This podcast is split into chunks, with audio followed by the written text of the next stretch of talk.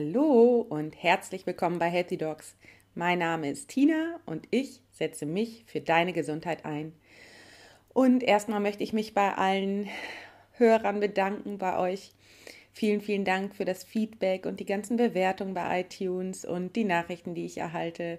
Ich freue mich riesig über jeden einzelnen Kontakt und ja, bin ganz dankbar, dass ich ähm, so viele Menschen Herzen bewege durch die Themen, die ich anspreche. Und ja, ich glaube, dass das so ein ganz neues Feld ist, in das ich mich da vortaste.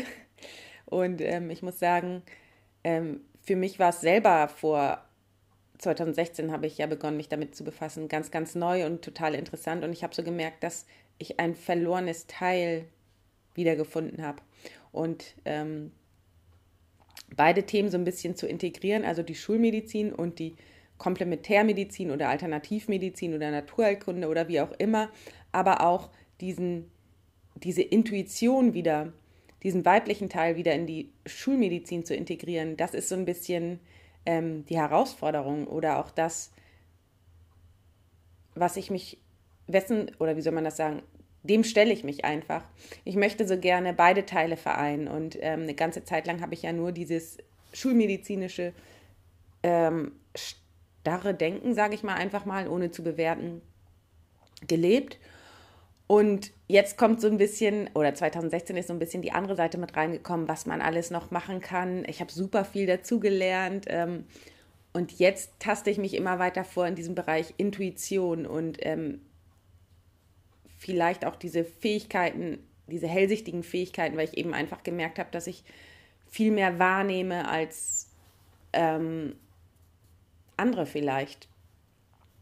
Und ähm, ich, mir ist es einfach wichtig, dass wir uns nicht nur auf Maschinen verlassen. Es entsteht ja auf der einen Seite ein großer Anteil in der Medizin, also diese technische Medizin, es entstehen krasse neue Maschinen und ähm, diese Robotik in der Medizin nimmt immer mehr ähm, Einlauf ist ja auch klar, ist ja auch alles gut und schön für uns, nur gleichzeitig ist es für mich wichtig, dass die intuitive Medizin, die Medizin, die sich wieder auf die, den eigenen Körper verlässt und ja, dass das nicht verloren geht und dass das auch gefördert wird, denn das ist so, so wichtig und eigentlich für die langfristige Gesundheit, denn das andere ist ja alles Reparaturmedizin. Und ähm, wenn wir es einfach wieder schaffen, auf den Körper zu hören und auf die Intuition und diese Stimme zu integrieren und vor allen Dingen sie auch ähm, lernen, wieder darauf zu hören und lernen, sie zu benutzen, dann ähm, ist schon ganz, ganz viel getan. Und ja, ähm, da habe ich auch heute ein ganz, ganz spannendes Interview. Und zwar geht es um die integrative Medizin. Das ist ja ähm, die Medizin, also eine Vereinigung von Schulmedizin und ähm, alternativen oder naturheilkundlichen ähm, Behandlungsmethoden. Und da habe ich einen sehr, sehr spannenden Interviewgast.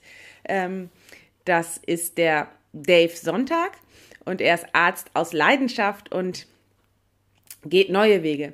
Und zwar äh, hilft er dabei, einen weiteren Standort für integrative Medizin in Deutschland aufzubauen und arbeitet als Assistenzarzt in der Klinik für integrative Medizin und Naturheilkunde in Bamberg. Und ähm, er erzählt so ein bisschen, wie sein Entdeckergeist und seine Freude daran, Neues auszuprobieren, ihn vorantreiben. Und da erzählt er auch, was er selber für seine Gesundheit tut und was er ja gerade aus der östlichen Heilkunde gezogen hat für das, was er jetzt tut. Und ja, wenn dich das interessiert, ähm, wie man als Mediziner neue Wege geht und wie man das, was man selber für sich herausfindet, für seine eigene Gesundheit auch in, im beruflichen Kontext anwenden kann, ja, und wenn du auch so ein bisschen überlegst, was anders zu machen oder vielleicht auch Pionier bist, dann hör dir diese Folge an, denn da kannst du ganz viel für dich rausziehen und es ist ein super spannendes Interview geworden. Also jetzt viel Spaß mit dem kommenden Interview, viel Spaß mit Dave Sonntag. Ich bin Dave, äh, ich bin 36 Jahre alt und komme gebürtig aus Dresden. Und ja, wie soll ich sagen, mein Weg hat irgendwo begonnen beim Zivildienst, wo ich irgendwo so in die Medizin reingerutscht bin oder das erste Mal so in Kontakt kam. Ähm, da war ich im Wohnheim für psychisch Erkrankte und habe dort meinen Zivildienst geleistet. Und da stand aber auch noch gar nicht fest, dass ich irgendwie Medizin studieren will oder in die Medizin gehe, sondern war eher so die Frage, was macht ihr nach dem Zivildienst? Und dann ja, habe ich mich dafür entschieden, eine Ausbildung als Gesundheits- und Krankenpfleger zu machen. Und da war so dann wirklich so der erste Kontakt, das habe ich dann in Köln gemacht.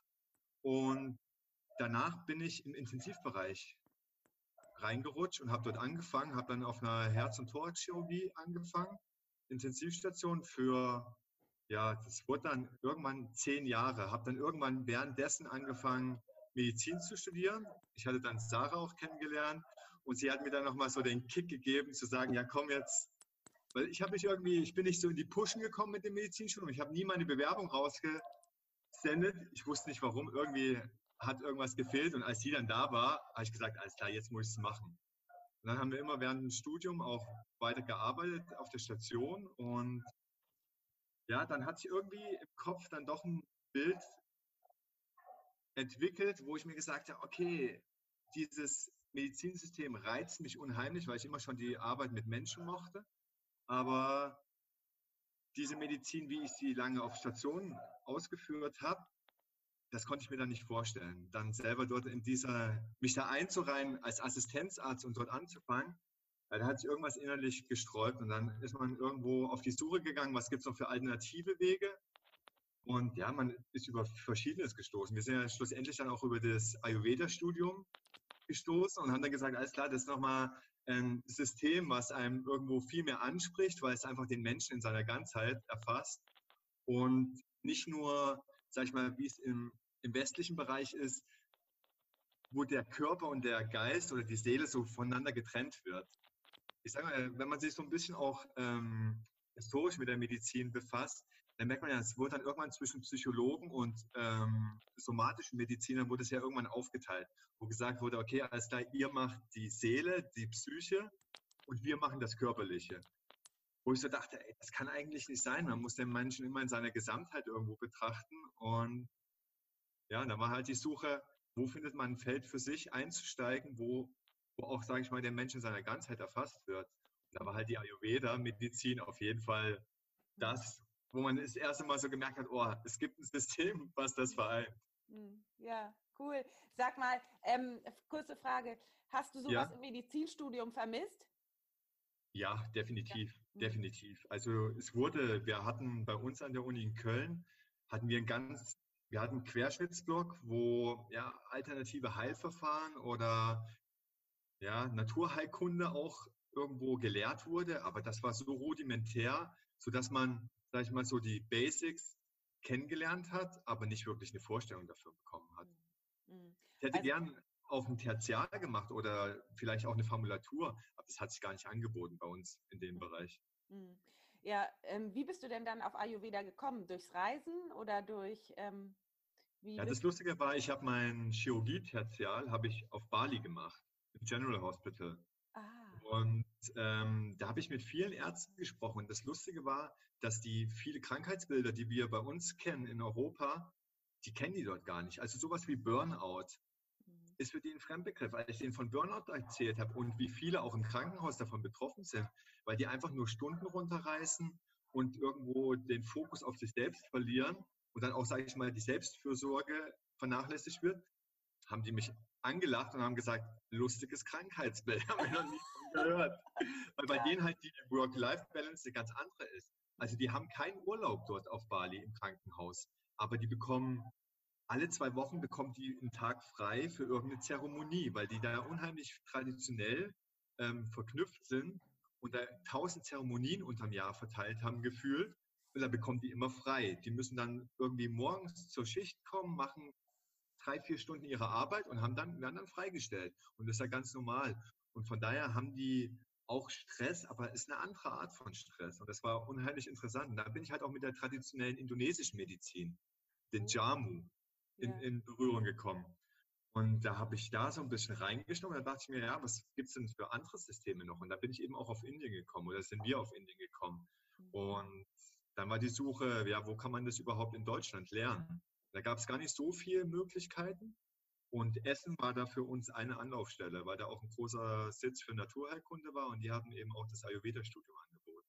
Mhm. Und da habt ihr das dann gemacht, ne? Und genau, das, richtig. Mhm. Und das geht zwei oder drei Jahre, sagte. Nee, das ging, das ging 15, 15 16 Monate. Ah, ging okay. das. Mhm. Ja. Das, war Beruf, das war berufsbegleitend, also man hatte eine Präsenzzeit einmal im Monat, wo man nach Essen musste. Mhm. Und dann hat man eben mit dem indischen Dozenten hat man die ganzen Kapitel durchgearbeitet, aber es war halt eben auch viel Selbststudium. Also was man zu Hause dann in der Zeit bis zum nächsten Mal vorbereiten musste oder lernen musste. Und, aber trotzdem, man muss sagen, man bekommt dann sehr viel theoretische Grundlagen, aber ein richtiges Bild von traditionell indischer Medizin hat man trotzdem nicht gehabt. Und dann sind wir eben nach Indien gereist und dort sind wir halt wirklich mal an der Wurzel von Ayurveda gewesen und da hat man einen viel besseren Einblick. Mhm. Ja, du sprichst immer von ihr. Ähm, da, ja. Ich glaube, die Hörer wissen nicht, dass ähm, du und deine Freundin, dass ihr ähm, ja beide Mediziner seid. Und ähm, genau, vielleicht könnt ihr noch mal sagen, oder kannst du noch mal kurz sagen äh, für meine Hörer, wo ihr denn jetzt im Moment gerade beide arbeitet, weil das bestimmt für viele auch sehr, sehr spannend ist. Dass, äh, du hattest ja vorhin gesagt, du wolltest nicht den normalen Weg gehen, keine, also du hattest dich so ein bisschen gestreut, eine ganz normale Facharztausbildung in der Inneren jetzt zu machen, weil ähm, ja du vorher können wir gleich auch noch mal darauf zu sprechen kommen im Nachhinein vielleicht so viel Einblicke in, in, in ähm, ähm, ayurvedische Medizin und so weiter, ähm, die ja selber einen Einblick gemacht hast auf Reisen. Ja. Und vielleicht sagst du einfach mal, seit wann du wo jetzt genau arbeitest. Ja, also wir haben dieses Jahr haben wir in Bamberg ähm, im, im, Hauptklinikum hat eine neue Station aufgemacht für integrative Medizin und Naturheilkunde. Und das ist mehr oder weniger der dritte große Standort in Deutschland. Also es gibt einen in Essen, es gibt einen in Berlin an der Charité. Und das ist jetzt der dritte große Bereich, der hier in Bamberg aufgemacht hat. Das ist eine Station mit 25 Betten. Und die Patienten kommen elektiv. Das heißt, es so wirklich Notfall gibt es nicht.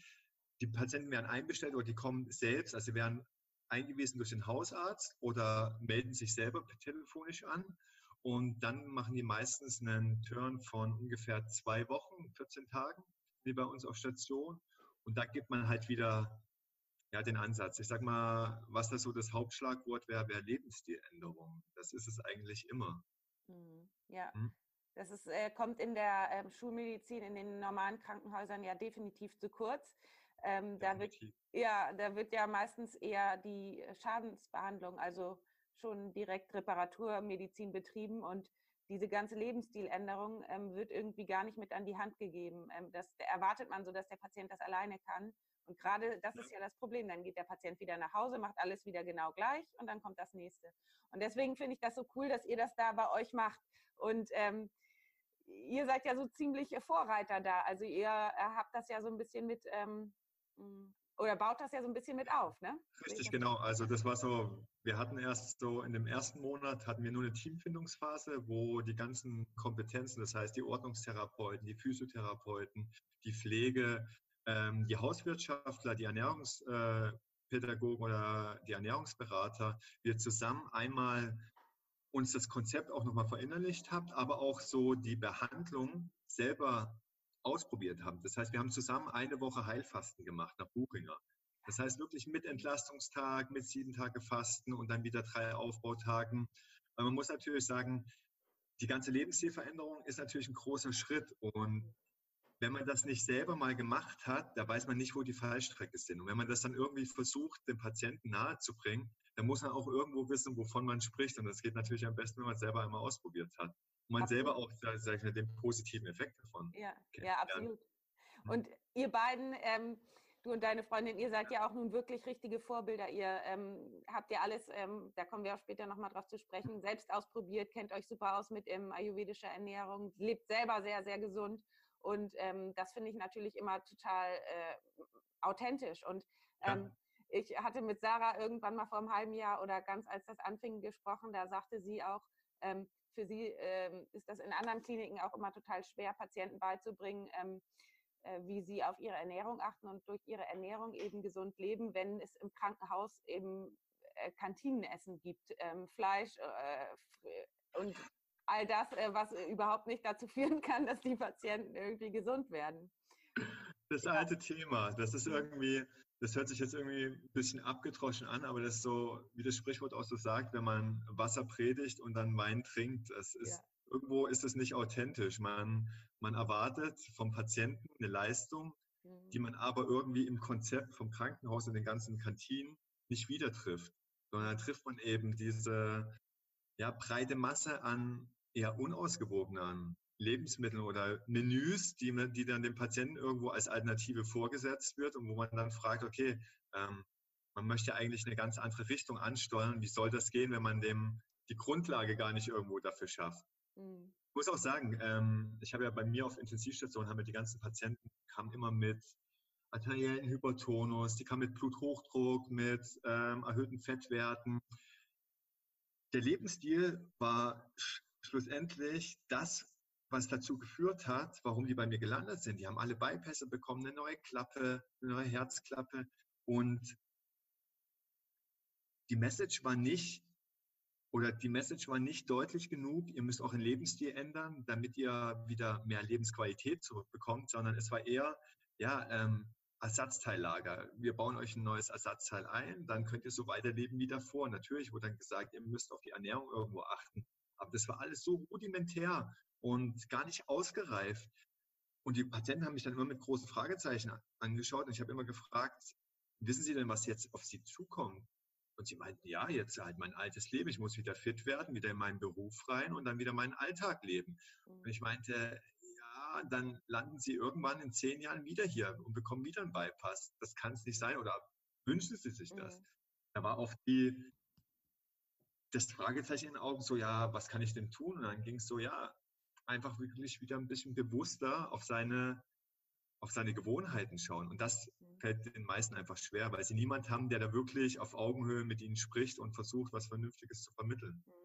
Ja, und weißt du was? Ich glaube auch, die denken dann, ähm, sie dürfen jetzt ähm, nur noch eine Karotte und ein Salatblatt essen und das ist jetzt das Leben. Dann verfallen sie natürlich in eine Depression und, und äh, so will natürlich niemand leben. Aber ähm, ihnen wird nicht beigebracht, dass es auch ähm, richtig super schmeckendes Essen gibt, was nämlich die ayurvedische Küche ist und die gleichzeitig richtig gesund und ähm, vor allen Dingen ganzheitlich ähm, äh, die Gesundheit aufbaut. Also nicht nur die Verdauung besser macht, sondern auch ähm, eben auf das ganze System sich auswirkt. Ähm, und äh, das ist eben das, ähm, was wir durch die östliche Medizin eben in die westliche einfach so integrieren können. Und deswegen seid ihr da so, finde ich, ähm, bin ich, finde ich das immer so toll und sehe das so, wie ihr das äh, mit durch eure Reisen jetzt mit in den Westen mit einbringt und da so in den Kliniken das ähm, den Menschen beibringen könnt und damit ja auch tolle Erfolge erzielt.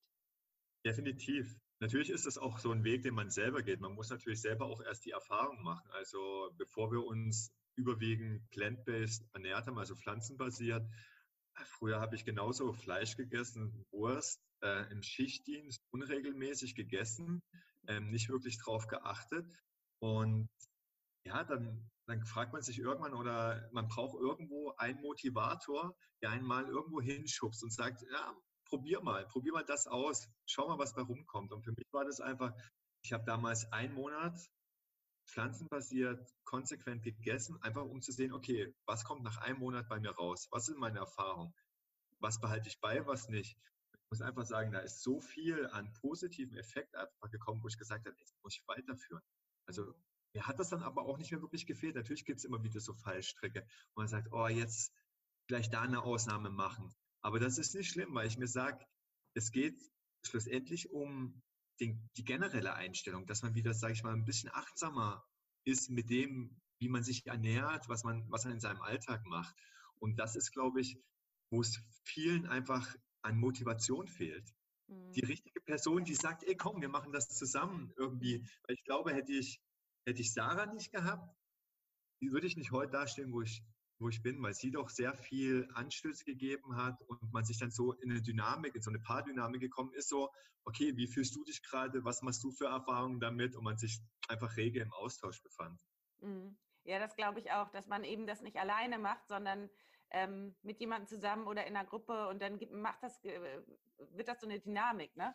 Und mhm. ähm, dann macht das auch Spaß und es ist eben so, ähm, ja, wenn man eben in, äh, in einer Gesellschaft sich befindet, wo jeder, ähm, wo eben alle was Ungesundes essen oder jeder zu Chips greift, dann, dann wird man dann wird man irgendwie automatisch angesteckt und dann kommt man auch in so eine Dynamik. Und das ist eben genau das Gegenteil ist auch der Fall, wenn alle sich gesund ernähren oder einfach zum Beispiel ein richtig geiler Abend und jeder bringt was selbstgemachtes Ayurvedisches mit das ist doch super cool. Vor allen Dingen, da gibt es so, so, so tolle Gerichte, was man alles machen kann. Das ist ja, das ist wirklich nicht langweilig. Im Gegenteil, das ist total interessant und da lernt man ja auch mal eine andere Küche kennen. Jeder, der irgendwie einigermaßen ähm, neugierig ist, der sollte doch äh, das einfach mal ausprobieren und sollte doch einfach sich mal so inspirieren lassen, was ist da alles, was da alles möglich ist. Definitiv. Was ich halt auch so die Erfahrung gemacht habe, äh, man darf, man darf irgendwie Ernährung auch nicht irgendwo so stigmatisieren, weil das schafft super schnell bei, bei deinem Gegenüber ähm, ein Gefühl, unzureichend zu sein oder dass er oder dass er sich schlecht fühlt und dann entsteht ganz schnell eine Mauer, die hochgezogen wird und dann fehlt die Grundlage oder die Augenhöhe, dass man überhaupt irgendwie den erreicht. Von daher glaube ich, mhm. ist es immer wichtiger, es einfach vorzuleben und einfach seine Ernährung oder Lebensweise zu leben. Mhm. Und andere können das beobachten.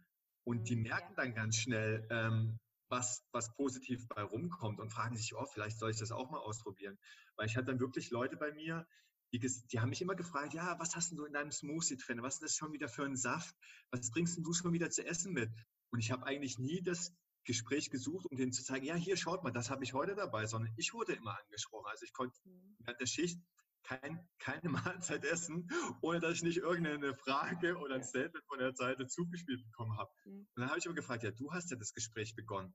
Ist es jetzt Interesse oder ist es einfach nur so, sich mokieren über das, was ich hier gerade mache? Ablehnung, ja. Mhm. Ja, und ich habe immer gesagt, das ist so wie mit Glauben. Das soll jeder so machen, wie er es für sich am besten hält. Ich bin immer offen für ein Gespräch drüber, aber ich habe nie irgendwie versucht, den Messias in der Ernährung zu sein, weil ich einfach gemerkt habe, damit kommt man nicht weit. Man, mhm. man stößt eher auf Ablehnung in der Hinsicht. Mhm. Ja, auf jeden Fall. Aber ich finde das cool, dass du das so für dich äh, durchziehst und oder ihr beide und ähm, man sieht euch ja auch an, dass ihr total happy und glücklich seid und dass ihr da als Vorbilder vorangeht. Finde ich cool. Ähm, ich wollte noch mal zu der Klinik fragen. Das ist ja eine integrative Medizin. Vielleicht kannst du noch mal sagen, das ist ja Schulmedizin, vereint ja Schulmedizin und alternative Medizin. Also ihr arbeitet zweigleisig. Genau, richtig. Und was für so, Patienten kommen zu euch? Ja, also man muss immer sagen, viele nehmen dann das Wort Alternativmedizin in den Mund und da ist unser Chef immer ganz strikt und sagt, das ist keine Alternativmedizin. Wir bieten keine Alternative, ja. sondern wir sind zweisprachig unterwegs. Das heißt, wir haben die normale konventionelle Medizin plus die Naturheilkunde und vereinen das. Und dadurch entsteht eine ganz relativ oder eine gute Synergie aus beiden Systemen. Man muss natürlich sagen, die Patienten, die zu uns kommen, das sind meistens Patienten, die chronisch krank sind und mit ihrer Erkrankung schon über mehrere Jahre oder über mehrere Monate, teilweise Jahrzehnte schon lang rennen und halt nie wirklich auf den grünen Zweig mit ihrer Behandlung gekommen sind. Mhm. Und dann sind wir meistens so die letzte Instanz vor der Hoffnungslosigkeit oder teilweise sind die Patienten einfach schon sehr, sehr enttäuscht von, vom Behandlungskonzept gewesen, weil sie nie die, die Lösung gefunden haben, die wirklich Veränderungen reingebracht hat. Aber da muss ich auch sagen, das heißt nicht, dass wir immer gleich die Lösung finden oder dass bei uns jeder rausgeht und sagt, jetzt ist alles besser.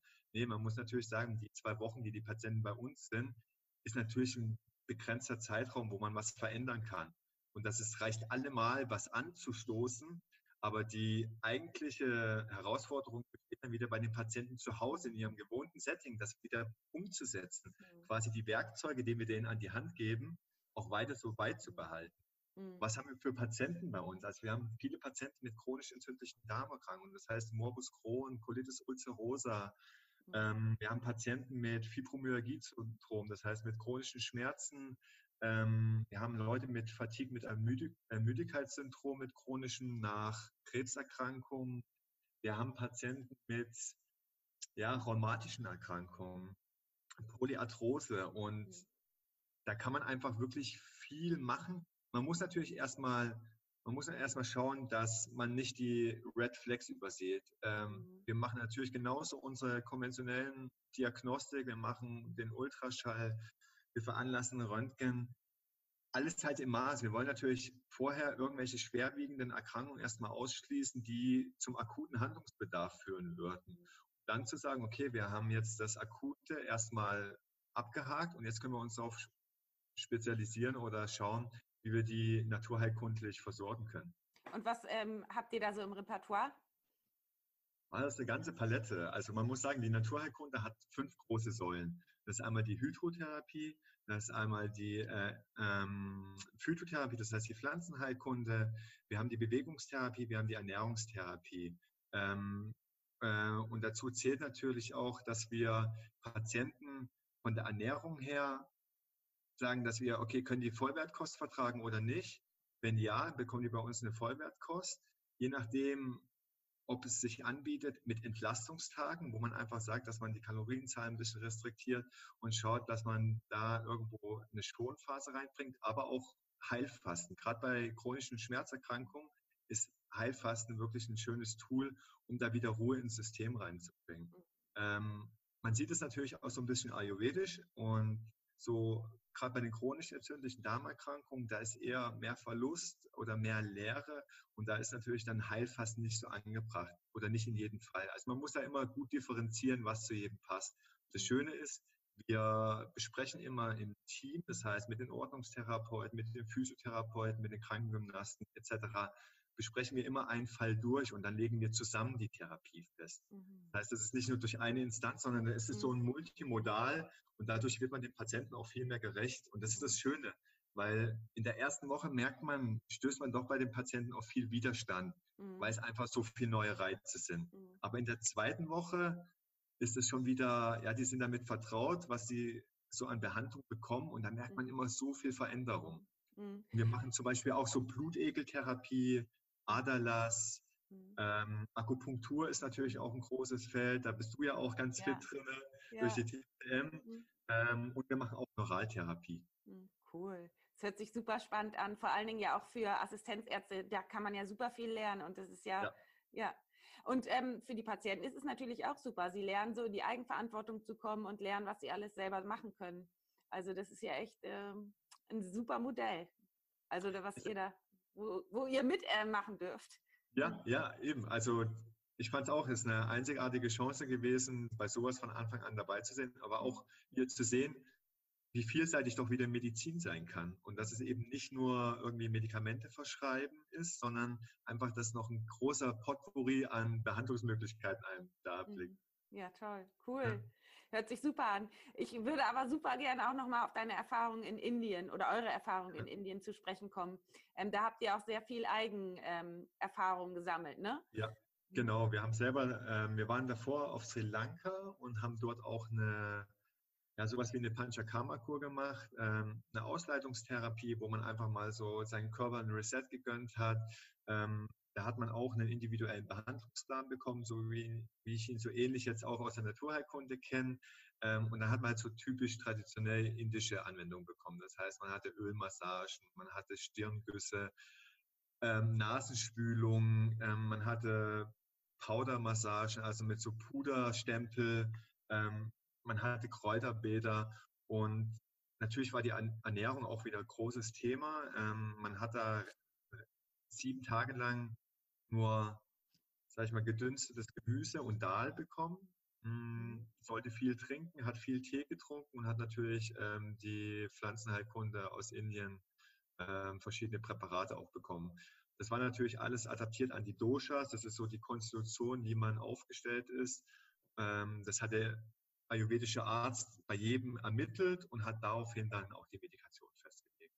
Und man muss sagen, ja, also ich glaube, Sarah und ich, wir haben da unterschiedliche Erfahrungen gemacht und ich kann nur für mich jetzt sprechen. Also ich habe, ich glaube, ich habe unheimlich entgiftet. Also ich habe mir da mein Immunsystem habe mir wirklich wiedergespielt, dass es das irgendwie schon lange wieder mal gebraucht hat. Also ich habe da wie so eine Art Seitenstrangangina entwickelt.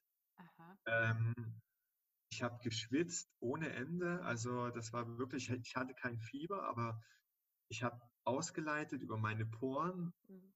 Also sowas habe ich davor noch nie erlebt und man hat sich natürlich erstmal wirklich so ein bisschen krank gefühlt, auch im ersten, in den ersten Tagen. Ähm, aber man hat gemerkt, der Körper hat sich dann adaptiert und hat es auch irgendwo gebraucht.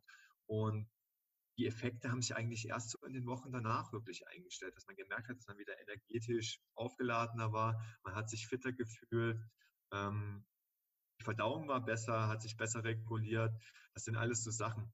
Natürlich ist uns leicht gefallen, aufgrund, dass sie nur vegetarische Kost angeboten haben und wir eh schon plant-based waren. Da war es nicht so die Umstellung. Aber da waren auch andere ähm, Leute da, die die mit, also wir haben das so sieben, acht, neun Leuten gemacht. Da waren Leute, denen ist es sichtlich schwerer gefallen, einfach so konsequent von einem Tag auf den anderen sich so umzustellen. Mhm. Ja, das glaube ich. Und in Indien selbst, ja, da ist Medizin doch nochmal, ja, wird anders gelebt. Also da ist es, sag ich mal, traditionsverbundener. Jeder kennt Ayurveda, jeder hat was mit Ayurveda schon mal zu tun gehabt.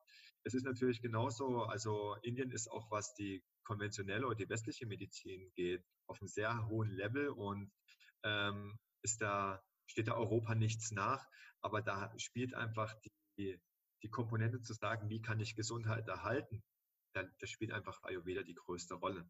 Da waren wir auch bei einem, mehr oder weniger wie ein Hausarzt und der hatte wie eine kleine Klinik für sich. Also er hatte diverse Behandlungsräume und er hat immer eine Sprechstunde morgens gehabt und er hatte die Leute untersucht, hat herausgefunden, was ihnen fehlt und dann hat er ihnen natürlich auch aufgeschrieben, was sie jetzt für eine Behandlung, ob die jetzt eine Massage, einen Stirnguss, einen Einlauf oder was auch immer äh, bekommen sollen.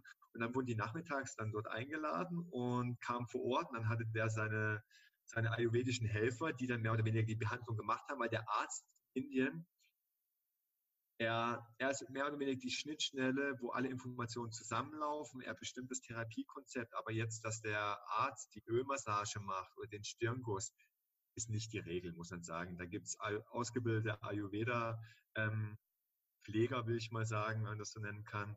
Und die führen das dann alle durch, aber auf einem sehr hohen Level, äh, muss man wirklich auch sagen.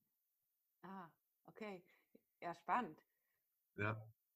Und ähm, hast du da auch eigene ähm, Erfahrungen, also noch anderer Art gesammelt irgendwie oder in einem anderen oh, Land? Ja. Hm? ja, also ich muss sagen, da eine ganz spannende Selbsterfahrung gemacht. Also ich hatte, ja, man muss da sagen, während des Schichtdienstes oder während der Zeit als Pfleger, na, muss man sagen, da war nie immer dieses Bewusstsein. Also man war viel im Stress, man hat nicht so auf sich geachtet. Sport ist dann auch mal zu kurz gekommen. Ähm, und ich hatte dann irgendwann Probleme mit Hals und Nacken. Mhm. Und das war aber auch wieder so, das war wieder so typisch. Äh, man predigt den Leuten, ja, sie sollen auf sich achten, aber ah, vernachlässigt selbst den Blick ja. so in sich rein. Und dann hat es wirklich so, dass ich dann Beschwerden im Knie hatte, in der Hüfte. Jetzt nicht, sage ich, dass ich jeden Tag Schmerzen hatte, aber ich habe schon gemerkt, bei Belastung war ich nicht mehr so, so symptomfrei. Also ich habe da wirklich schon irgendwo meine Bewegung gehabt. Und durch Zufall habe ich dort einen, ja, einen indischen Chiropraktiker kennengelernt, wirklich durch Zufall. Der war 75 Jahre alt und sah aus wie 60 und der hatte früher ganz viel Kampfkunst gemacht und war da Profi drin und war aber zweigleisig gefahren und wurde durch seine Eltern ähm, in Chiropraktik unterrichtet, von klein auf. Und bei dem habe ich, wie gesagt, durch Zufall getroffen und meinte, ja, ich habe Beschwerden in meiner Wirbelsäule, ob er sich das mal anschauen kann, weil er hatte als großes Aushängeschild Spine Alignment, das heißt die Wiederaufrichtung der Wirbelsäule. Und dann hat er sich hinter mich gestellt und schaute, ja, okay, alles klar. Dann hat er, hat er gesagt, T-Shirt ausziehen, hat mich abgetastet, hat wirklich 10, 15 Minuten mich untersucht und hat gesagt, ja, zehn Wirbel stehen bei dir nicht so, wie sie sein sollen. Und das sind die Ursache, warum du die Beschwerden hast. Weil ich hatte auch wirklich einen Schulterschiefstand das hat man, also es sah aus, als ob ich äh, so ein bisschen Klöckner von Notre Dame sahen meine Schultern aus. Wirklich, wirklich schlimm. Weil Sarah meinte, wir waren, wir waren im Yoga und ich habe vor Sarah meine Übung gemacht und sie sagte, Dave, deine Schultern, die stehen so schief. Das ist so ungesund. Und wie gesagt, danach hatte ich den durch Zufall gefunden und dann hatte er mir angeboten, mich zu behandeln. Normalerweise hätte der es in einem Zeitraum von einer Woche bis zwei gemacht, aber ich hatte in dem Zeitraum nur drei Tage Zeit, die ich dort vor Ort war. Und dann meinte er, wir können es auch in drei Tagen, können wir ein kleines Programm machen. War natürlich finanziell, hat es sich das verhältnismäßig gut bezahlen lassen. Also die Behandlung für drei Tage hatte um die 300, 400 Euro gekostet. Was aber im Nachhinein betrachtet ein Witz war. Also wirklich, das wäre in Deutschland, hätte das wesentlich mehr gekostet. Und das hat aus, und das, dieses Behandlungsprogramm ging drei Tage lang, drei Stunden vormittags anderthalb Stunden und nachmittags anderthalb Stunden. Vormittags hat er mit Chiropraktik angefangen, jedes einzelne Gelenk wieder neu auszurichten. Und nachmittags hatte er einen, ja, eine Art Osteopath, der ganz viel Faszienarbeit gemacht hat. Und der hat meine Faszien wieder gelöst, aber am ganzen Körper.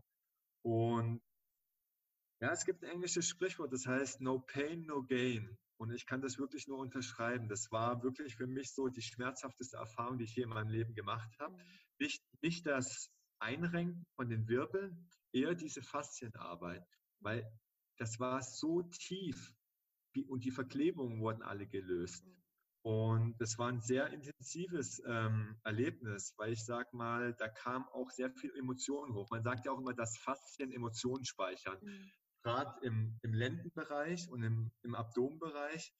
Und da ist ja richtig rein und das hat bei mir auch ganz viel Emotionen gelöst. Also Spannend. das war eine, eine einzigartige, es war eine einzigartige Erfahrung. Und der, und der bietet es halt an. Der kommt aus Manipur, das ist im Norden von Indien, aber ist auch ähm, in der Hauptsaison ist er in Goa vor Ort.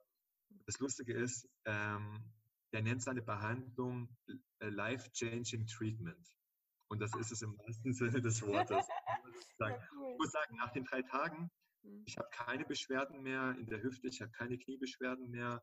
Meine Schultern sind verhältnismäßig wieder gerade, meine Wirbelsäule auch. Also ich habe so ein Vorher-Nachher-Bild gemacht von meiner Wirbelsäule. Mhm. Und ich habe das einem Orthopäden gezeigt. Mhm. Ich habe das einem Unfallchirurgen gezeigt auf Arbeit. Mhm.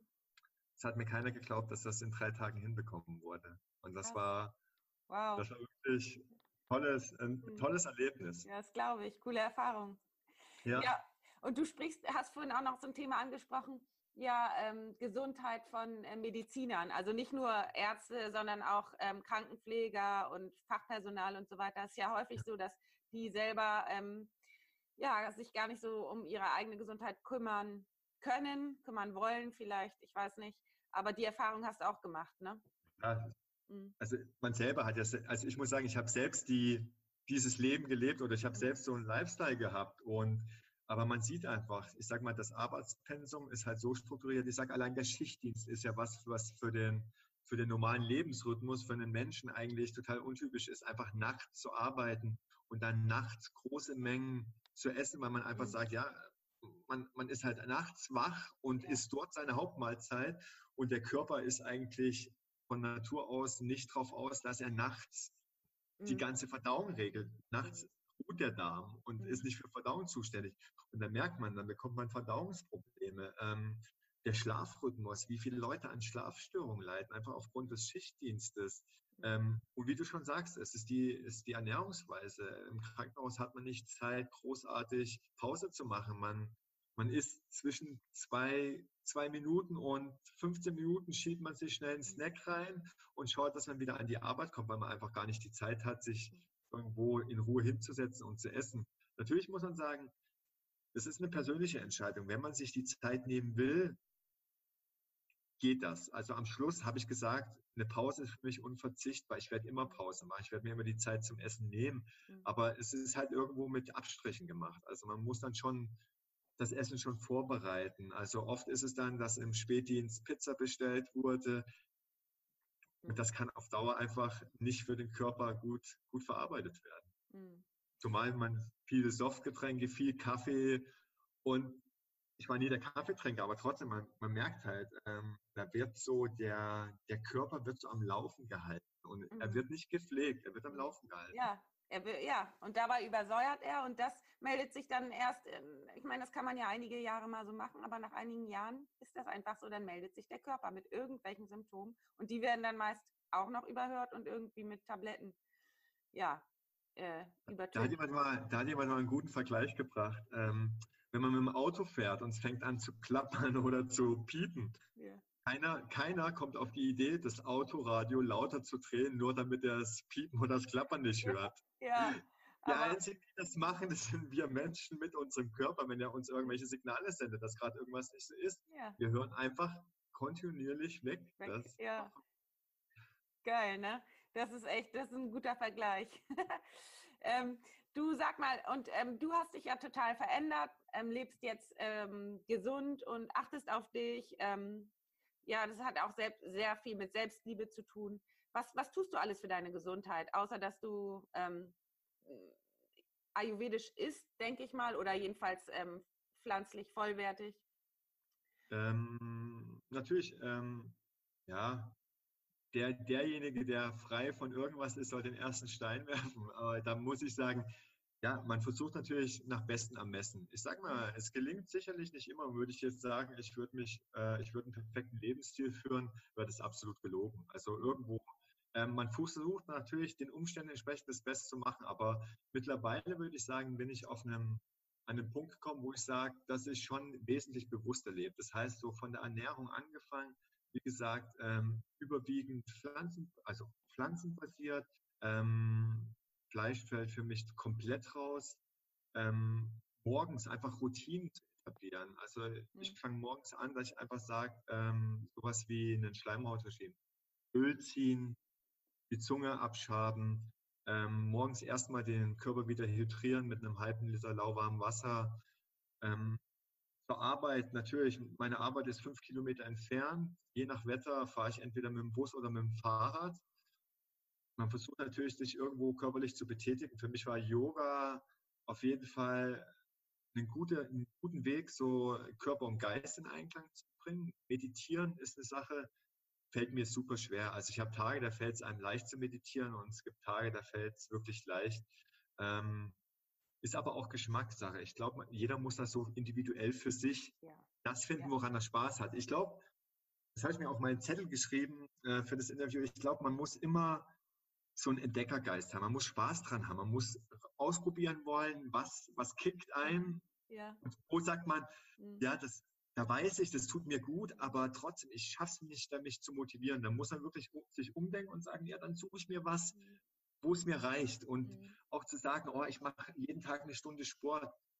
Lieber den, den Vorsatz so halten, dass man sagt, und wenn es nur lieber 15 Minuten sagen und die wirklich drei, vier Mal in der Woche schaffen, Mhm. Anstatt zu sagen, ich versuche jeden Tag was zu machen und man schafft es nur einmal in der Woche. Ich finde, da müssen die Etappen irgendwo machbar sein.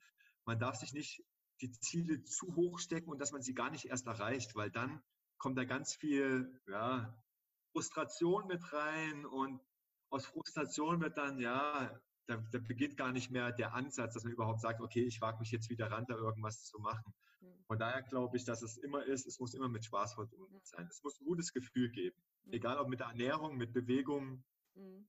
Danke, dass du das sagst. Das ist ein ganz wichtiges Thema und vor allen Dingen, ähm, mein äh, Thema ist ja auch immer intuitiv gesund, ähm, hängt das ganz viel mit der, also man kann keine Regeln aufstellen, für jeden das Gleiche oder so, macht das jetzt so oder so, sondern jeder muss für sich selbst entscheiden, was für ihn gut ist. Und bei dem einen ähm, äh, sozusagen ist die Ernährung besser, bei dem anderen die Ernährung, bei dem einen ist der Sport besser. Und vor allen Dingen, du hast recht, das muss ganz auch mit Spaß verbunden sein. Ähm, weil äh, ich hatte vorhin auch noch mal mit deiner Freundin gesprochen, die sagt auch, selbst wenn man mal was isst, was nicht so gesund ist oder so, wenn man das mit, mit Freude isst und mit netten Menschen drumherum und das sozusagen auch gedanklich aufwertet, dann ist das äh, viel, viel besser, als ähm, wenn man sich ständig an Regeln hält und so ja, dogmatisch ist. Und, du, du äh, sagst ganz recht, dieser, dieser völlige Verzicht mhm. ist natürlich immer so eine Restriktion seines Selbst und viele verlieren dadurch Lebensqualität oder die Freude am, am, am Leben. Ich mhm. sage, wenn man sagt, oh, man darf jetzt kein Eis mehr essen, nur weil man sagt, oh, natürlich, die Dosis macht immer das Gift. Mhm. Wie viel man in der Summe zu sich nimmt, was vielleicht nicht so förderlich, das ist eher für mich. Zu sagen, okay, mal eine Ausnahme zu machen, ist für mich völlig in Ordnung. Auch für meine Patienten sage ich. Natürlich, in der Summe zählt natürlich, was man sich alles insgesamt am, im Alltag leistet. Aber der totale Verzicht, der sorgt immer für sehr viel Unmut und Frustration und dann funktioniert es nicht mehr. Weil dann fängt man an, sage ich mal, zu cheaten. Dann, mhm. dann wird ja. man noch untreuer seiner, seiner Vorsätze und dann distanziert man sich eher. Mhm. Anstatt wenn man sagt, okay, das war heute in Ordnung, das, das vergebe ich mir jetzt. Das, mhm. das war nicht schlimm, dass ich heute ein Eis gegessen habe. Ich habe die restlichen Punkte in meinem heutigen Tag habe ich erfüllt. Das Eis war in Ordnung. Ja so ganz äh, wichtig ist, dass man seine Kontostände so kennt ne? und weiß, wenn man mal so, äh, keine Ahnung, richtig feiert oder so, woher es kommt einfach. Dass ja. man sich da nicht wundert. Ja, du und ähm, zuletzt würde ich so gerne nochmal wissen, ja. wie deine Vision ist für die Zukunft, womit du, also was du dir für die Medizin wünschst und für dich als Arzt und für die Patienten? Das ist, das ist eine schöne Frage. Als erstes kann ich noch einen Buchtipp abgeben. Ja, gerne, gerne. Ähm, Bernhard Lohn, die, Kun äh, die verlorene Kunst des Heilens. Ah, Danke. Das ist ganz toll. Ist von einem, ist, ist von einem absoluten Schulmediziner, von einem Kardiologen aus Amerika geschrieben worden. Aber der, der hat für mich so viel Wahrheit in diesem Buch wieder gespiegelt. Und das ist jetzt nicht ein Buch, was nur für Mediziner ist, sondern das ist wirklich für jeden Menschen gedacht. Und es macht wirklich Spaß, das Buch zu lesen. Und man bekommt wieder ein bisschen neuen Blickwinkel auf das, was Medizin oder was Gesundheit eigentlich sein sollte. Und das bringt es eigentlich auch auf den Punkt, was ich mir hoffe. Ich hoffe, dass wir in den westlichen Ländern kapieren, dass wir Körper und Geist nicht trennen können, dass wir den Menschen immer in seiner Gesamtheit erkennen müssen und dass das eine auch immer das andere bedingt. Das heißt, nur weil das Körperliche rund läuft, heißt es nicht, dass der Patient gesund ist oder dass der Mensch gesund ist. Und nur weil die Psyche gesund ist, heißt es nicht, dass der Körper gesund ist. Das heißt, man muss insgesamt einfach besser auf, auf, auf den Patienten oder auf den Menschen achten, an und für sich. Dass wir in der Medizin einfach wieder mehr Spielraum lassen, neue Wege zu gehen und nicht nur alte Pfade platttrampeln, wo schon Tausende von Leuten losgegangen sind, sondern auch wieder ja, einen Entdeckergeist auch dort wieder schaffen. Natürlich, äh, bei uns zählt immer Evidence-Based Medicine. Nur wo wir irgendwas getestet haben und ein Ergebnis haben, das hat für uns Glaubhaftigkeit. Das ist sicherlich, in vielen Fällen spielt es irgendwo eine Rolle, aber trotzdem, es gibt genug zwischen Himmel und Erde, wo wir einfach noch nicht mal die Fähigkeit haben, es zu messen woher, wenn wir mal 100 Jahre zurückdenken, wo wir da mit der Medizin standen und hätte da irgendjemand was Verrücktes gesagt, wäre der genauso abgeschrieben worden und sagen, oh, im Leben nicht. Und heute ist es bei uns vielleicht schon Standard, was früher nicht denkbar war. Und so denke ich, wird es auch weitergehen. Wir werden irgendwann in 50 Jahren oder in 10 Jahren Sachen wieder verstehen, wo wir vor, davor einfach gesagt haben, nee, absolut nicht, das kann nicht sein. Gerade so was Mikrobiom angeht, da war man ja, ist man ja jetzt gerade dran, so was der Darm doch für eine wichtige Rolle für das Immunsystem oder für den Körper auch hat. Vor, vor zehn Jahren hätte man sich einen Kopf gerieben oder vor 20 Jahren hätte gesagt, ja, tolle These, aber da will ich erstmal die Beweise für. Und mittlerweile ist man ja da auch schon wieder viel weiter. Mhm. Finde ich auch so richtig cool und so richtig spannend. Ja, du, ähm, vielen, vielen Dank für den Buchtipp. Super, schreibe ich in die Shownotes. Und vielen, ja. vielen Dank für das, was du noch dazu gesagt hast. Ich finde irgendwie, du inspirierst mich so durch deine, ähm, ja, durch deinen Entdeckergeist und äh, auch dadurch, dass du so positiv bist. Du strahlst so viel Freude aus und so viel äh, Leichtigkeit und so viel ja. ja. Lebensfreude und das überträgst du bestimmt auf deine Patienten. Und ja, deswegen, ja, deswegen freue ich mich so, dass du jemand bist, der neue Wege geht, ganz viel ausprobiert und damit ja auch so viel Erfolg hast und dass du auch diese Teile, die du für dich gelernt hast, bei uns mit in die westliche Medizin mit einbringst. Und das finde ich richtig, richtig cool. Ich freue mich riesig. Und wenn jetzt ähm, der eine oder andere Hörer Fragen äh, hat, ja. ähm, wie kann man dich erreichen? Oder ähm, äh, ist das am ähm, besten unter einfach?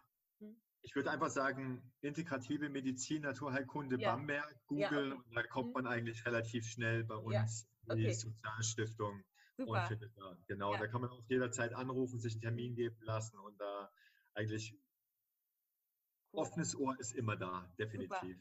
Super Aber ich muss auch nochmal Danke an dich sagen. Also ich sag mal, du bist ja hier auch das Medium, was hier die ganzen Sachen immer verbreitet. Ohne dich würde vieles nicht gehört werden. Von daher sage ich auch Daumen hoch für deinen großen Anteil, den du dabei bringst. Gerne. Du machst viel Feldarbeit da. Ja, gerne. Ich habe viele äh, Studenten, die schon ähm, äh, so gerne Leute hören, die ein bisschen was anderes machen als ganz normale Facharztausbildung. Deswegen freuen die sich bestimmt sehr über das äh, Interview.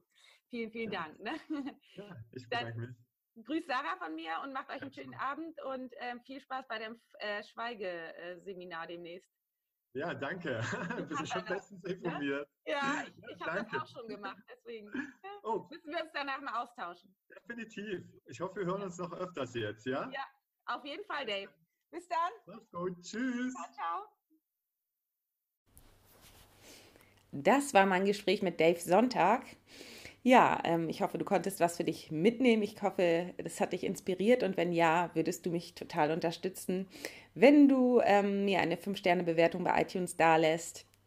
Denn dann können dieses Interview mehr Menschen finden. Und es ist ja auch wichtig, ähm, dass mehr Menschen über diese Standorte Bescheid wissen, denn viele Menschen leiden ja an chronischen Erkrankungen und viele wissen vielleicht gar nicht, dass es ähm, so etwas in Deutschland gibt. Und von daher würdest du auch die Klinik damit unterstützen und die Arbeit und vor allen Dingen das Vorantreiben von integrativer Medizin. Und ähm, ja, wenn du mehr darüber erfahren willst, ich habe in den Show Notes zwei Links dargelassen, einmal den zur Klinik Bamberg und dann natürlich den Buchtipp von Dave und ähm, wie du Dave erreichen kannst. Und ja, ähm, jetzt kommen in den nächsten Folgen ganz, ganz interessante weitere äh, Themen auf.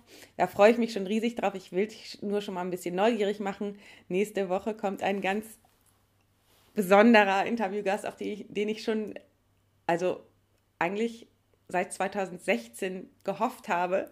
Und jetzt ist es endlich soweit, dass ich das ähm, präsentieren darf. Deswegen bin ich schon total aufgeregt.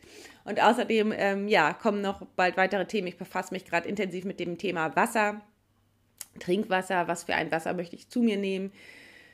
Und das ist auch schon lange Thema bei mir. Da werde ich auch ein Interview zu rüber, rüberbringen. Und außerdem auch noch mal zu dem Thema wird in Zukunft was sein. Ich war jetzt am Wochenende gerade auf einer ähm, Fortbildung noch, noch zu integrativer systemischer Therapie. Das ist sowas, vielleicht kennt man das im Volksmund auch äh, als Familienaufstellung. Das ist aber ganz, ganz wichtig in dem Kontext nochmal zu sagen, dass